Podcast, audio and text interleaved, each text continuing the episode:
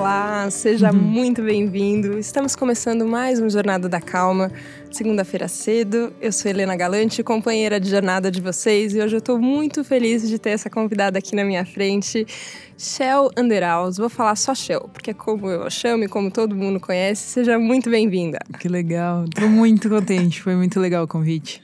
Vamos lá, segunda-feira normalmente é o dia que as pessoas falam: hoje eu vou mudar de vida, agora eu vou começar a fazer atividade física, agora eu vou ser saudável, agora tudo vai mudar. É quase como se fosse fim de ano, quando você faz todas as promessas. Normalmente é o dia segunda-feira que você faz um monte de promessas. E muita gente já falou aqui no Jornada da Calma sobre como a atividade física pode ajudar você a atingir um estado de serenidade, uma tranquilidade mental. E às vezes eu sinto que as pessoas ficam um pouco frustradas, porque elas tentam e não necessariamente têm esse resultado. E eu falei, eu conheço quem pode nos ajudar com isso. Então, a Shell é, é consultora existencial, é professora de educação física também, é professora do Centro de Treinamento Físico da Coexiste, que é onde eu treino. Quem me acompanha no Instagram já viu várias fotos ali treinando. É, e especialista nisso, assim, em como fazer as pessoas aproveitarem os movimentos que elas têm é, de uma forma melhor. Você percebe essa dificuldade de todo mundo? Assim, muita gente que tenta fazer atividade física, mas no final não dá certo? Sim, sim. É, quando as pessoas falam de fazer uma atividade física, de usar isso como uma ferramenta para aquietar a mente, é, a diferença é você precisa fazer o treino de aquietar a mente. A atividade física é só uma ferramenta. Ela por ela não vai fazer isso para você. Quem faz esse movimento é você. Você com a sua mente. E é engraçado, né? Porque é, quantas coisas ficam na cabeça da gente na hora que a gente se matricula na academia, assim, né? Eu acho que todo mundo. Eu já tinha me matriculado na academia, acho que umas três vezes na vida. Tinha feito academia? Não tinha, mas me matriculado eu tinha. E a gente tem muitos pensamentos na cabeça, né? Como a gente convida a perceber o que está passando na cabeça a hora que a hora que você tá que você toma uma decisão como essa agora eu vou cuidar do meu corpo agora eu vou cuidar disso como é que a gente percebe o que, que tem por trás de todas essas decisões? Ah, acho que a primeira coisa é as pessoas pensam em cuidar, né? Cuidar do corpo. É, isso é um, um passo muito legal. Mas para você cuidar do corpo, você precisa cuidar da sua mente primeiro. E você precisa entender a quantidade de pensamentos que passam na sua mente. Porque você se você fala, ah, vou fazer uma atividade física, seja ela qual for, né? A gente está uhum. falando aqui, pode ser qualquer coisa que você goste, que te agrade. Só que tem muita coisa que passa na sua cabeça. Você vai, a hora que você vai treinar, você está treinando pensando em tudo que você já fez, tudo que você precisava estar tá fazendo e tudo que você precisa fazer. E isso faz com que você não fique presente. Eu acho que o, a grande é, ferramenta que a gente usa a atividade física como ferramenta é como eu uso isso para ficar focado e presente.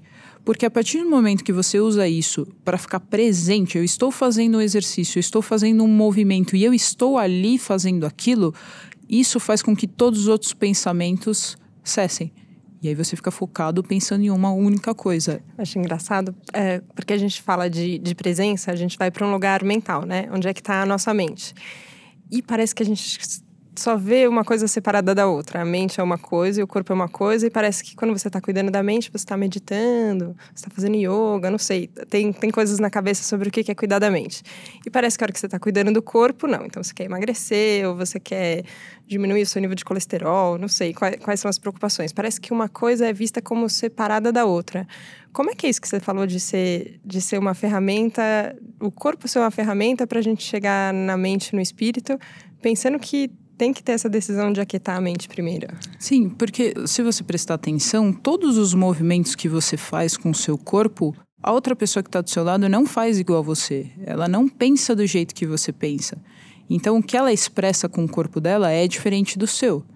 Então, se você começa a descobrir quais os pensamentos que você tem que faz você fazer aqueles movimentos, você pode começar a pensar da seguinte forma: eu posso fazer qualquer movimento com a minha mente calma. Isso é aquietar a mente, né? Isso é cuidar da mente, isso é acalmar a mente. E não o exercício em si. Se você pensar no exercício e na dificuldade do exercício, ou qualquer barreira que você coloque para não executar aquilo, como você falou, né? Tem muitas coisas que passam pela cabeça quando alguém quer fazer atividade física, né?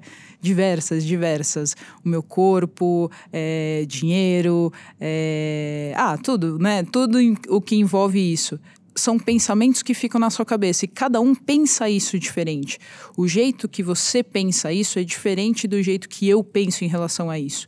E isso fica expresso no seu movimento. E o que a gente fica usando é, atividade física como, é, como uma atividade, né? Uma atividade para você é, olhar e focar e falar assim, ó, nossa, como eu penso? Será que eu quero mudar isso que eu penso? Porque se eu mudar isso que eu penso, isso vai ficar expresso nos meus movimentos isso vai fazer com que eu goste da atividade física, não, não importa qual seja. Você falou sobre isso e quando eu pensei em convidar a Shell, vou contar para vocês.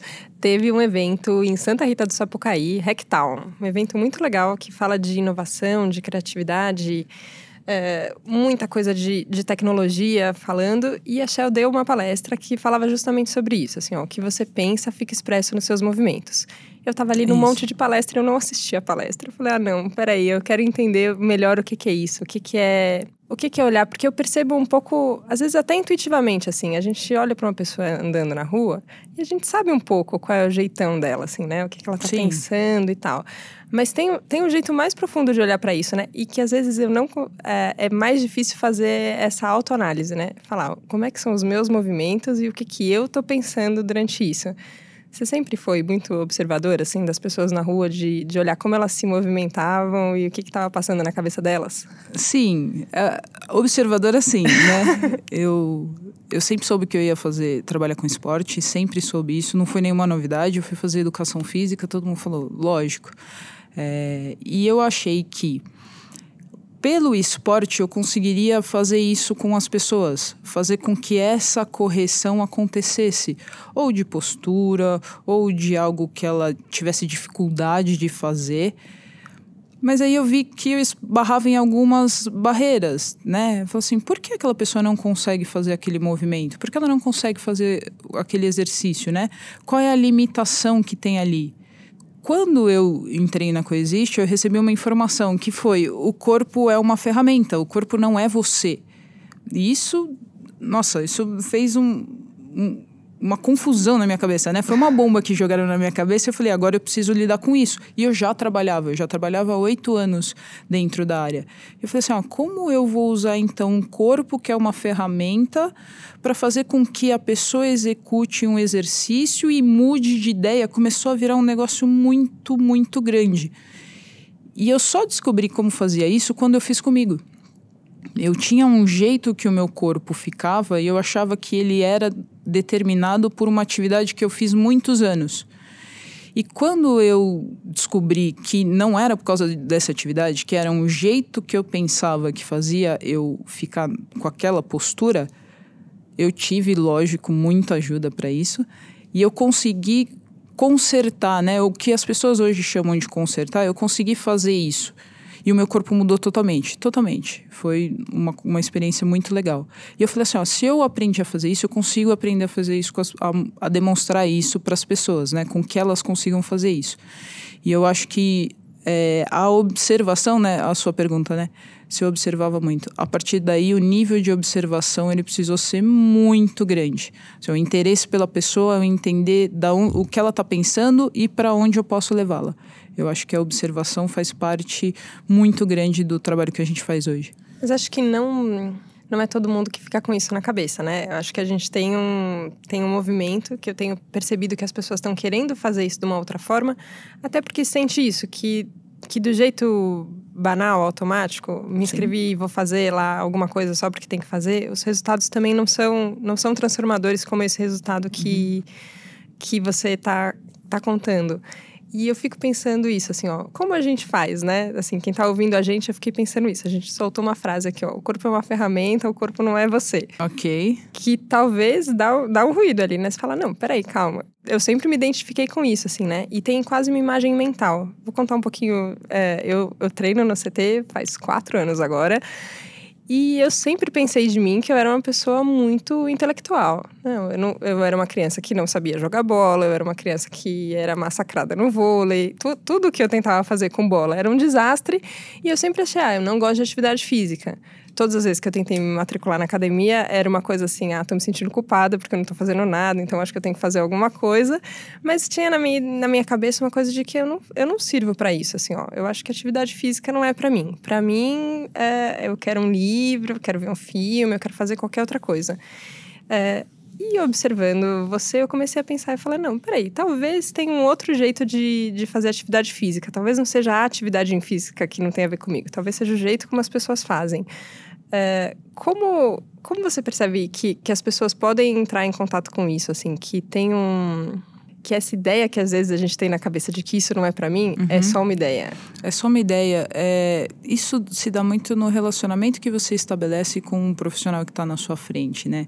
Eu acho que esse lugar da confiança, você precisa confiar na pessoa e o lugar em que você, como aluno, confia no professor, ele se dá porque o professor confia em você. O professor não tendo barreiras na cabeça dele, não tendo limites, ele consegue te ensinar que você não tem limites. E quando a gente fala de não ter limites, não é, ah, então você vai chegar e vai fazer qualquer coisa, é, uma parada de mão, vai dar um salto mortal. Não, a gente não está falando disso. A gente está falando o seguinte: você não tem limites para executar o que você quer. Dentro disso, existe um processo para você aprender cada exercício ou uma modalidade, né? Que você estava falando. Uhum. Você passou por diversas modalidades. Existe um processo para você aprender um esporte. Mas uh, o que a gente ensina é: você não tem nenhum limite. As barreiras é você que coloca para não executar alguma coisa. E aí você coloca uma barreira porque o seu jeito de pensar te fica, né? Fica, fica. fica uma vozinha lá na sua cabeça falando assim: não, eu não consigo. Não, eu sou muito intelectual. Não, o meu, o meu negócio é um livro. Não, o meu negócio é não sei o quê, meu negócio é não sei o quê. Não, o que a gente fica falando para você é: não, você não é isso. Você não é isso. Essas barreiras não existem. Você só colocou ali. E a gente fica retirando isso de você. Eu lembro quando a primeira vez que eu saltei em cima de uma plataforma e eu tinha na minha cabeça assim, eu sou muito pesada, não, eu sou muito difícil. Eu tinha uma quando começaram as câmeras digitais, né? E aí todo mundo queria fazer foto pulando e eu sempre pô, chegava no chão mais rápido do que todo mundo. Eu falava, eu não sei pular, gente, demora muito para pular. E eu lembro a primeira vez que a gente foi fazer um exercício que era na plataforma, que você segurou na minha mão e falou assim, ó, você consegue. O seu corpo tem todas as uh, todos os movimentos necessários, ele Sim. sabe. A força que ele precisa, ele sabe. Só que tem um pensamento na sua cabeça que tá te travando. E eu lembro disso, assim, ó, que as primeiras vezes eu fiz segurando na mão. E aí teve uma hora que eu falei, não, peraí, calma, deixa eu ver. E aí sem a mão foi também. E eu falei, nossa, então tudo bem, então dá. Mas você tem exemplos é, de, de, transformações ainda maiores, né? De pessoas que, que achavam que não podiam fazer alguma coisa e de repente começaram a fazer. Conta pra gente. Sim, tem, tem diversos pegando até o seu um pouquinho só de exemplo, né? É, é muito legal porque o dia que a gente falou para você assim, ó, você consegue saltar, a gente sabia que você conseguia. Então, até a mão ajudando, né? Ou depois tirando a mão, só fez parte do processo. Mas você já estava pronta para fazer aquilo. A gente tem muitos exemplos. A gente tem exemplos de pessoas que chegaram, assim, com 60 anos de idade e a lista do que ela não poderia fazer era gigante. E a gente falou assim: olha, essa pessoa não pode nem subir uma escada, né? e aí a gente falou assim: ó, eu não vou desconsiderar todas essas informações que vieram. É só assim, a, esta pessoa pensa isso sobre ela. Então, como eu vou pegar desse lugar que ela pensa e através da atividade física, né, musculação, funcional, uma calistenia, como eu vou usar essas é, modalidades de ferramenta para demonstrar para ela que não, ela não precisa pensar desse jeito, ela não precisa colocar tantos limites na cabeça dela. E, ah, e também a gente já teve alunos de ah, 17 anos que chegaram lá e não conseguiam fazer um agachamento, e você olha e fala assim: olha, mas não tem nada com essa pessoa, não tem nada errado com ela. E é só um jeito que ela coloca o corpo que dificulta ela executar um movimento. E a gente olhando para isso começou a ver: hum, então ela pensa algo sobre ela que dificulta. Então, a hora que ela puder realizar o exercício, a gente vai só avisá-la, sabe? Assim, ó, agora você já consegue. Uhum. Mas antes teve um trabalho de mudar realmente o que ela pensa em relação àquilo. Quando a gente começa a falar disso, às vezes eu reparo até que eu, que eu começo a querer me acertar na cadeira, assim, sabe? Ai, não, peraí, já que estamos falando de corpo, deixa eu sentar melhor. Acho que eu devo estar sentada errada. Acho que eu tenho que, que uhum. empinar mais a coluna. Acho que eu tenho que. Tem, tem uma ideia na nossa cabeça do, de o que, que é um corpo que tá tudo bem com ele. O que, que, uhum. é, o que, que é o certo e o que, que é o errado num corpo. Como é que é a hora que você vai treinar, isso isso compete ou não com, com a proposta do treino, por exemplo? Essa foi a maior mudança, eu acho, nesses últimos, porque o centro de treinamento físico hoje ele, ele tem sete anos, né? Sete anos e meio, na verdade. E quando ele tinha mais ou menos um, uns três anos, foi o lugar que eu comecei a entender que eu precisava olhar de uma outra forma, eu precisava tirar o certo e errado de um exercício. Eu precisava parar de tentar corrigir a pessoa no físico. Coloca o pezinho assim, faz o pezinho assado, é, levanta, né? Estufa o peito. E essa foi a maior mudança. É, não existe certo e errado, existe. Aquilo está sendo apresentado para você. Porque você falou um negócio muito legal, né? Tô na cadeira e tem né, a postura certa e errada. Quanto tempo você dura naquela postura que você acha que deveria ser a que você deveria ficar? Dois segundos, no máximo. Exatamente, porque você não, não tem a estrutura, né? O jeito que você pensa, a sua estrutura mental, não deixa você ficar daquele jeito. Então não adianta vir alguém e falar assim: olha, fica assim. Isso não é gostoso, né? Quando você vai ver, na verdade não é gostoso. Quando você tenta se ajeitar e falar assim, ah, esse deveria ser o jeito. Você fala assim, hum, mas tem uma coisa aqui dentro que não tá gostosa, né? Aí você volta para o lugar que você fala, ó, aqui é mais confortável. Então, é, você tentar fisicamente mudar alguém é muito complicado. E a gente aprendeu isso. Eu aprendi isso olhando e falando assim: eu vou ter que deixar de lado o que é certo e o que é errado. Eu não sei qual é o melhor para essa pessoa. E aí sim, olhando para esse lugar, para a pessoa, a gente consegue desenvolver alguma coisa. É, além da faculdade de educação física que a gente comentou, você treinou vôlei muitos anos.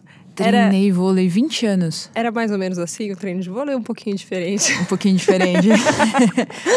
eu, eu fiz vôlei, eu fiz 20. Eu gostava de todos os esportes, mas eu me dediquei muito ao vôlei. Eu treinei 20 anos e. Não, não era, não era desse jeito.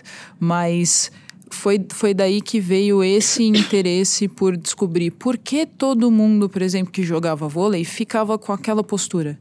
Por que todo mundo que joga basquete fica com aquela outra postura? É diferente, né? Você consegue olhar uma pessoa e falar: ah, ela deve jogar tal coisa, ela faz tal coisa. Por quê? À medida. quando Eu passei 20 anos né, no vôlei. Você vai recebendo informações e você pega aquelas informações para você e você se define. Você se define como uma jogadora de vôlei. E aquilo faz com que o seu corpo demonstre: eu sou um jogador de vôlei. E é engraçado, porque não é só com o esportista isso. Às vezes eu reconheço jornalista andando na rua. Eu falo, olha, o jornalistinho ali, certeza que é jornalista. Eu vou conversar, tem um jeito que a pessoa anda. E é uma profissão que trabalha no computador ali, como qualquer outra. Mas Sim. parece que a gente consegue definir. Consegue. Médico, né? O médico, você fala, é o médico. E a gente não está falando de julgamentos, a gente só está falando de fatos, né? Você olha e a pessoa expressa aquilo. Então você olha e fala, ah, tanto que você olha e fala assim, ah, é uma criança, né? Ah, é um adulto. Ah, você dá nomes porque a pessoa expressa aquilo.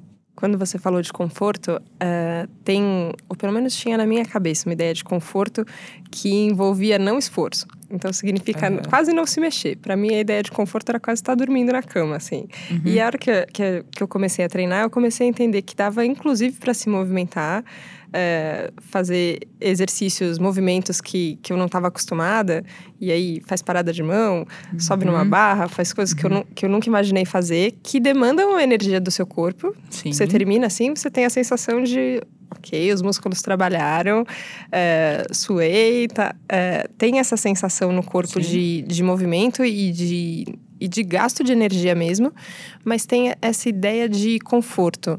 É, dá para fazer, por exemplo, correr maratona, sei lá, e ainda manter uma sensação de conforto? O conforto ele é mental.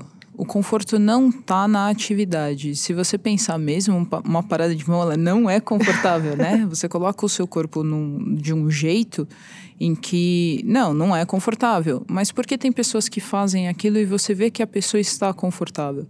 Alguém correndo uma maratona, né? São muitos quilômetros. como a pessoa consegue chegar lá no fim? É mental. Se você pensar só no seu corpo, não é possível ficar confortável, né, com o corpo.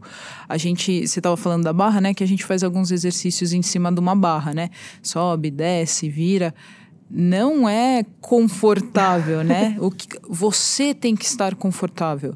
Você estando confortável, aí não importa o exercício que você faça, você vai levar o conforto que é você para o exercício e não esperar que o exercício seja confortável para você. Você leva o conforto para o exercício e não o exercício te traz o conforto. Isso. Entendi, entendi.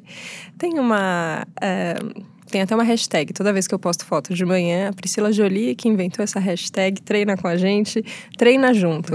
É, e tem sempre essa sensação ali que, que é importante quem está junto com você, o que está acontecendo. Você tinha mencionado o relacionamento do aluno com, com o professor durante o treino e como essa relação de, de confiança é importante para que tudo se desenvolva e também com as pessoas que estão do lado.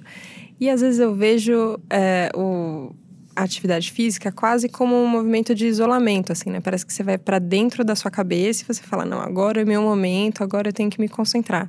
Como é que a gente vai de um ponto para o outro, né? Acho uhum. que isso uhum. tem tem um caminho de autoconhecimento também, que aí a gente não está falando só de atividade física, né? É, você conseguir ficar só com você, né, prestando atenção só em você, você precisa de um treino, né? Porque é muito fácil você não não estar confortável com as coisas que você pensa.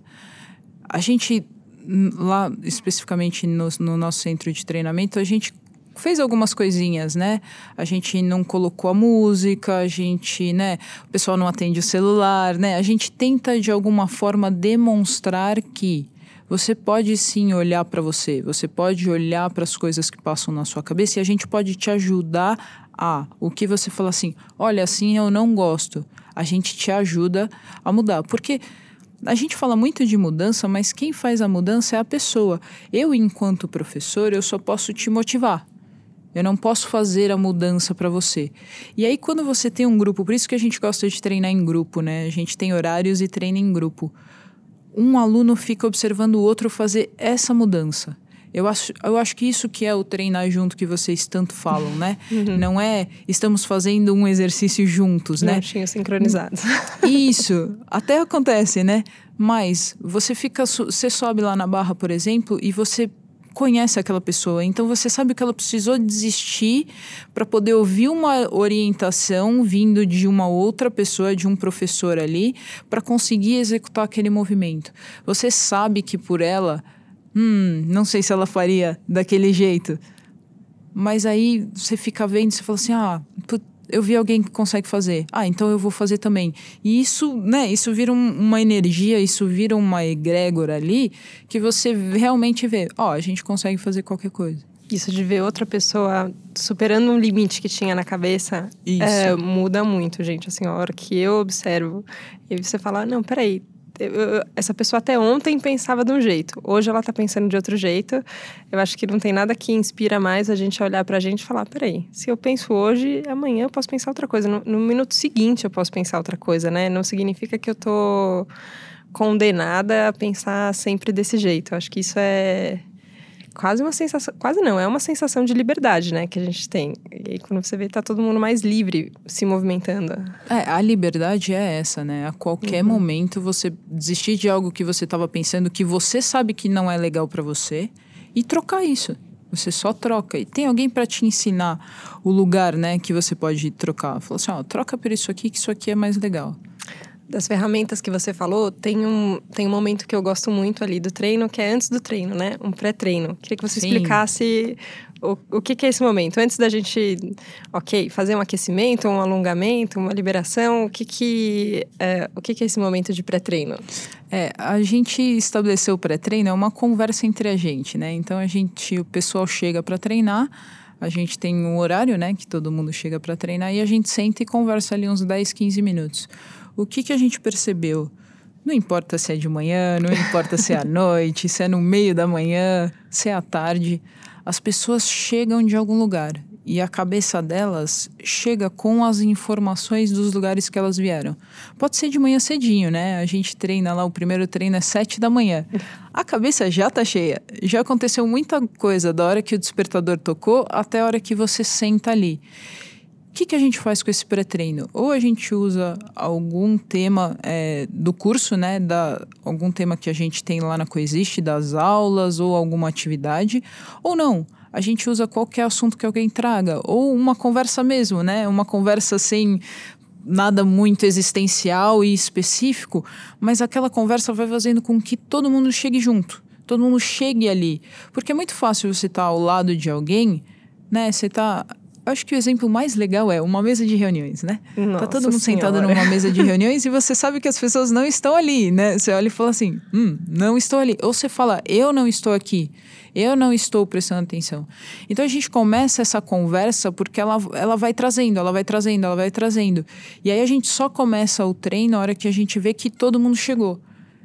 Só que à medida que você vai fazendo isso, você gosta. Então as pessoas já vão chegando mais preparadas para isso. A resistência em relação a isso é muito pequena. E a pessoa, às vezes, quando está resistindo muito, ela conta pra gente. Ela fala: Ó, oh, não tá dando. e aí a gente conversa especificamente com essa pessoa e todo mundo fica assistindo. Eu acho que o que é legal é todo mundo fica assistindo. Sabe, a coisa não é escondida, né? É, numa conversa aqui do Jornada da Calma com a Dani Wang, que é instrutora de mindfulness, ela ela define um momento que você pode tirar que ela chama de férias. Uhum. Então, uma mini férias mental. Assim, ó, você vai fazer alguma coisa importante? Presta atenção onde está a sua cabeça, como está sua respiração, como é que estão os seus sentimentos, e aí você vai fazer isso. E eu fiquei pensando na ligação de uma coisa com a outra. Você mencionou a reunião, e muitas vezes eu sinto que as reuniões demoram porque primeiro tem um estranhamento só emocional ali, ó. Cada um tá sentindo uma coisa, teve um incômodo por conta de uma outra reunião na outra semana, que alguém falou alguma coisa assim, que não desceu tão bem, ou você tá preocupado com alguma coisa que você também não deixou claro qual que é a sua preocupação, e aí a hora que se reúne todo mundo, parece que fica um, um barulhinho assim difícil até a gente conseguir chegar no mesmo assunto e falar. É, e eu, eu gosto dessa ideia de, agora vamos, vamos se concentrar, tá todo mundo aqui, é, deixa eu tirar mini férias, deixa eu dar uma olhada para mim, como é, como é que tá a minha cabeça, o que, que eu tô fazendo, deixa eu dar uma olhada como é que estão as pessoas e tal. É, se a gente pode combinar com todo mundo isso, maravilhoso, né? Eu acho que quão, quanto isso não melhoraria todas as reuniões de trabalho, as reuniões de condomínio. Imagina uma reunião de condomínio, assim. Que reunião, ó, né? Definir vaga de garagem. O que que acontece numa reunião dessas? De repente, Sim. toda a frustração da pessoa tá sendo jogada lá às vezes não dá. Numa reunião de condomínio, eu não imagino ali todos os vizinhos de repente parando e pensando nisso. Mas uma pessoa, se você fizer com você, já faz diferença, não faz? Perfeito. Uma pessoa e você fazendo isso, até nessa situação quase extrema, né? Que é uma reunião de condomínio. Se você fizer isso, você muda a sensação da sala.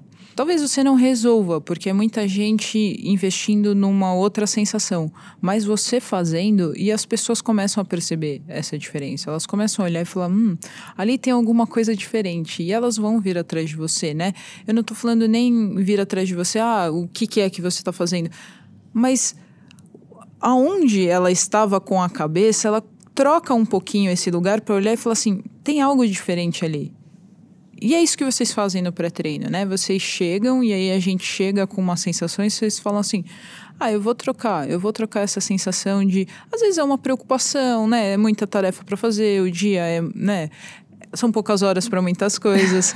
então você fala assim: ah, peraí, agora eu vou trocar então tudo isso que eu tenho na cabeça por uma outra coisa. Uma pessoa fazendo isso Pode ter certeza, você leva bastante gente junto. Eu fiquei pensando, eu ouvi de, de uma entrevistada uma vez uma frase que hostilidade gera hostilidade. A gente fala muito do gentileza gera gentileza, e é verdade, mas a hostilidade também gera hostilidade, né? A hora que você chega num, num, em qualquer situação e você está sentindo alguma coisa, é muito fácil daquele ambiente rapidamente tomar a forma daquela sensação. E eu fico pensando o que que acontece. A gente fala de jornada da calma. E eu sempre penso assim: ó, a pessoa escolheu dar o play de todos os podcasts disponíveis, de todas as coisas que ela poderia fazer nessa meia hora, agora que você está nos ouvindo. Você decidiu ouvir uma jornada da calma. Decidiu escolher agora é, mudar talvez o ritmo dos seus pensamentos ou o que você estava falando e entrar aqui na nossa conversa, que você faz muito parte disso. É, que, que será que acontece com o mundo se todo mundo escolher um, um pouquinho mais pela calma. Nossa, imagina o que que acontece. Imagina as pessoas se olharem, imagina as pessoas se entenderem, se ouvirem, né? Que eu acho que o, o que acaba ficando é alguém tá me entendendo, né? O que a gente fala de. A gente fala muito de pensamentos, movimentos, executar uma atividade, não sei o quê mas tem alguém ali realmente interessado em entender o que você sente. Eu acho que esse lugar em que você não desconsidera que as pessoas sentem coisas, porque não dá para você chegar para alguém e falar assim: "Ah, mas isso que você está pensando, não, isso não, não é bem assim". Não, a pessoa está sentindo aquilo. Deixa disso, né? Deixa Ah, disso, deixa não, disso, isso né? não é importante. Uhum. Não é muito importante para ela. Escute, entenda, veja onde ela tá. Aquilo que ela chama de preocupação, né? Que a pessoa chama de preocupação, que ela chama de ela, né? Eu penso assim, demonstra quem ela é. Eu acho que o, se todo mundo resolver fazer isso, né? Querer ficar calmo. Nossa, eu não, não sei nem. é incrível, imagina. Imagina as pessoas presentes, se percebendo, se entendendo, se olhando, né? Querendo achar soluções juntos, porque aí você parte para o lugar da solução, né? Quando você se acalma e se conecta com alguém, né? E aí você soluciona qualquer coisa. Eu fiquei pensando que eu gosto muito de treinar no CT. Quem acompanha no Instagram sabe. Eu fico muito feliz, eu faço testão toda vez, eu agradeço, eu gosto das pessoas, eu gosto dos professores, eu fico contente. E você agora falando, eu pensei nisso, assim, ó, eu não fico contente por causa da parada de mão, ou por causa da barra, ou porque agora eu posso fazer um exercício de bíceps com peso X e antes eu fazia com X menos 5. Não é sobre isso, é sobre a sensação de eu tô sendo vista, eu tô sendo entendida e eu tô me dispondo a entender. E, e acho que, nossa, é, é uma sensação sem limites que que eu não sei. Até esse projeto aqui, ó. Quantos limites eu tinha na minha cabeça sobre fazer a Jornada da Calma, sobre de repente pegar minha carreira que estava indo por um caminho e falar: legal, esse caminho é muito legal, sou grata por tudo que aconteceu nesse caminho. Mas espera aí, que tem uma outra coisinha aqui me chamando que eu acho que eu posso ir para cá. É, eu não sei, não sei se talvez eu, eu teria feito esse movimento se eu não tivesse entendido que dava para fazer esse movimento no meu corpo, por exemplo, com os movimentos que eu faço. Eu acho que isso que é legal. O pessoal que treina isso como atividade, o maior feedback que a gente tem é eu levo isso para o resto da minha rotina. Eu levo isso para o meu trabalho. Trabalho, a gente escuta bastante isso. Eu levo isso para o meu trabalho. Mas eu levo isso para o trabalho, para a família, para a relação com os amigos, para quem mora comigo, sabe? É, lá é só um lugar prático, né? Que a gente chama, né? A gente fala, é, um- é só um lugar, um treinamento prático de uma coisa que você faz com a sua mente. Mas lá a gente faz junto, né? Lá a gente. E quando a gente faz ali na, com atividade física, fica muito visível. Porque fica muito visível quando você põe uma barreira e fala assim, ó, eu não consigo, eu não, na verdade é, eu não quero, né? E quando você desiste, realiza e fala assim, ó, eu sei o que eu abri mão para poder fazer. E aí você faz isso com tudo, que é o que você acabou fazendo, né? Pelo que você tá falando Acho que aqui. sim, acho que sim. É, eu recebi uma mensagem hoje da, da Sofia Carvalhosa, que acompanha o programa. É, obrigada, aliás, para todo mundo que acompanha o Jornada da Calma, que manda as mensagens mais lindas e generosas. Eu sou chorona, fico emocionada toda vez. E a Sofia falou, Helena, o que eu fico impressionada é como você se, fica maravilhada com todos os seus convidados. E eu falo, é verdade. A sensação que eu tenho é essa, assim, ó, eu olho para tudo que as pessoas estão fazendo e falo, nossa, obrigada. Obrigada por estar fazendo isso pro mundo. Então, estamos chegando aqui no final do Jornada da Calma, mas eu queria te Que agradecer, Shell, pela... Eu acho que é uma revolução, assim, ó.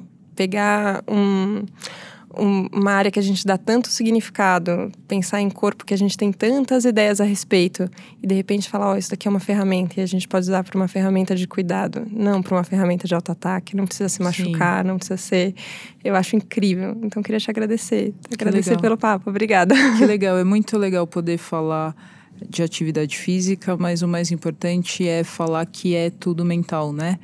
Que a- o negócio que falou, né, do peso, da modalidade e tudo isso, isso não tem tanta importância como o relacionamento que você acaba é, tendo entre as pessoas. Eu acho que isso é salvador, isso faz você ficar focado e assim, você vai ter um prazer fazendo uma atividade física, porque a atividade física é muito legal, mas você precisa fazer isso com muito prazer. Pronto, então você que estava ouvindo aqui com a gente, Jornada da Calma, já sabe. Quer escolher segunda-feira cedo, você quer mudar como vai fazer as coisas, então vamos mudar onde as coisas mudam. Vamos mudar nos pensamentos que a gente tem, na mentalidade que a gente carrega. Mudar um pensamento muda tudo. E aí a gente pode fazer atividade física com mais prazer, reunião de condomínio com mais conforto, tudo vai ficar mais gostoso. Obrigada pela companhia. Obrigada pelo prazer de ter vocês aqui com a gente. E a gente se vê na próxima segunda, no próximo Jornada da Calma. Tchau, tchau.